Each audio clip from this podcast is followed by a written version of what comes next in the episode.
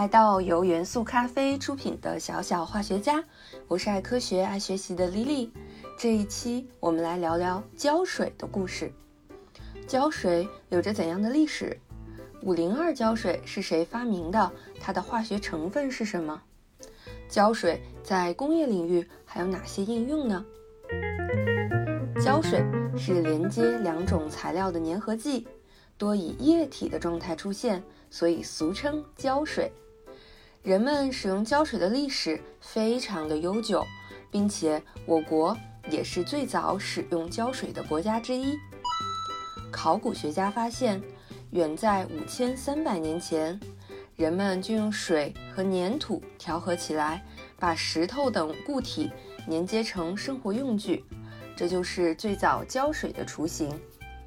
四千多年前，我们就利用生漆做胶粘剂和涂料，制成器具，这就是我们熟知的漆器，既实用又有工艺价值。在三千年前的周朝。已经使用动物胶作为木船的嵌缝密封胶。秦朝以糯米浆和石灰制成的灰浆，用作长城基石的胶粘剂，使得万里长城至今屹立在亚洲北部的山峦之上。在武器制造中，人们还使用骨胶粘接铠甲刀鞘，并且用来制造弓箭。这种兼具韧性和弹性的复合材料制品，在生活中，古人所用的雨伞也是使用胶粘剂粘接才可以成型的。可以说，胶水的使用是从古代一直延续到现代的。胶水的分类方法有很多，但是一般按照主要成分是无机胶和有机胶分成两大类。无机胶包括水泥。灰泥、石膏等，而有机胶则包括木工用胶和瞬时粘接剂等。瞬时粘接剂顾名思义，就是能够在瞬间将东西粘起来的胶水。最有名的，或者说生活中最常见的，就是我们经常使用的五零二胶水了。五零二胶水是由我国的化学家葛增贝老先生在二十世纪中叶发明的。是以阿尔法氢基丙烯酸乙酯为主，加入增粘剂、稳定剂、增韧剂、阻聚剂等，通过先进的工艺合成而成的。它可以瞬间固化，能粘住各种材质的物质，可以用于钢铁、有色金属、橡胶、皮革、塑料、陶瓷、木材等各种各样物质的粘合。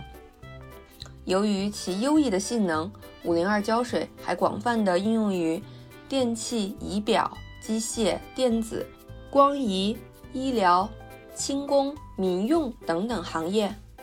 但是，五零二胶水具有一定的毒性，固化以后虽然毒性降低，但是五零二胶水毕竟是氢基的化合物，分解之后还是会产生有毒的物质。所以，五零二胶水千万不要吃进嘴里，一定要注意安全。那么，如果手上沾上了五零二胶水该怎么办？可以用湿的热毛巾捂在沾有五零二胶水的位置，十几分钟之后，固化的五零二胶水就会变软，这样就可以清除了。还有，可以在五零二胶水涂抹上的地方再滴上一滴五零二，固化的五零二也会被变软。这样用毛巾或者是纸巾就可以轻松的除去。同学们用来粘贴纸张的办公胶水，又称为透明胶水，是平时文书处理呀、从事手工制作的另外一种常见的粘合剂。它的成分是聚乙烯醇和硼砂。聚乙烯醇是一种水溶性的塑胶，当把聚乙烯醇加入水时，聚乙烯醇会溶解在水分中，再把硼砂加入，硼原子与氧原子会将聚乙烯醇分子穿在一起，所以就会形成一种粘稠的胶水，这就是我们常用的透明胶水。胶水在空气中会慢慢失去水分而慢慢凝固，并且胶水的凝固是不可逆的。总的来说，物体的粘接。就是靠胶水中的高分子体间的拉力来实现的。在胶水中，水就是其中高分子体的载体，水载着高分子体，慢慢地进入到物体的组织内。当胶水中的水分散失后，胶水中的高分子体就依靠相互之间的拉力，将两个物体紧紧地结合在一起。这其实就是胶水能够粘东西的科学原理。在胶水的使用中，涂胶量过多会使胶水中的高分子体相互拥挤在一起，高分子体间就产生不了很好的拉力了。同时，高分子体间的水分子也不容易挥发掉。这就是为什么在粘接过程中，胶膜越厚，胶水的粘接能力越差。涂胶量过多，胶水起到的作用是填充作用，就不是粘接作用了。物体间的粘接靠的不是胶水的粘接力，而是胶水的内聚力。如果这个胶水它不是水溶性的，其原理也大同小异，就是用其他溶剂代替水罢了。说到这里，有一个有趣的小现象，不知道小朋友们有没有关注到？就是液态的胶水，用手摸起来其实黏黏的。这个里面的原因是聚乙烯醇含有很多的羟基，具有极性，而且可以与水形成氢键，彼此间互相吸引纠缠，就会产生粘性。如果我们把胶水用更多的水去稀释，此时啊，胶水分子就会被水分子隔得太远，粘性就会迅速的下降。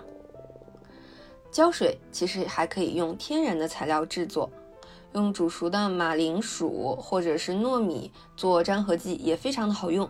因为马铃薯、糯米的主要成分呢是淀粉，是天然的固体胶。小时候过年贴春联、窗花用的浆糊就是一种天然的粘合剂，是用面粉或者是淀粉加水熬成的糊状物质。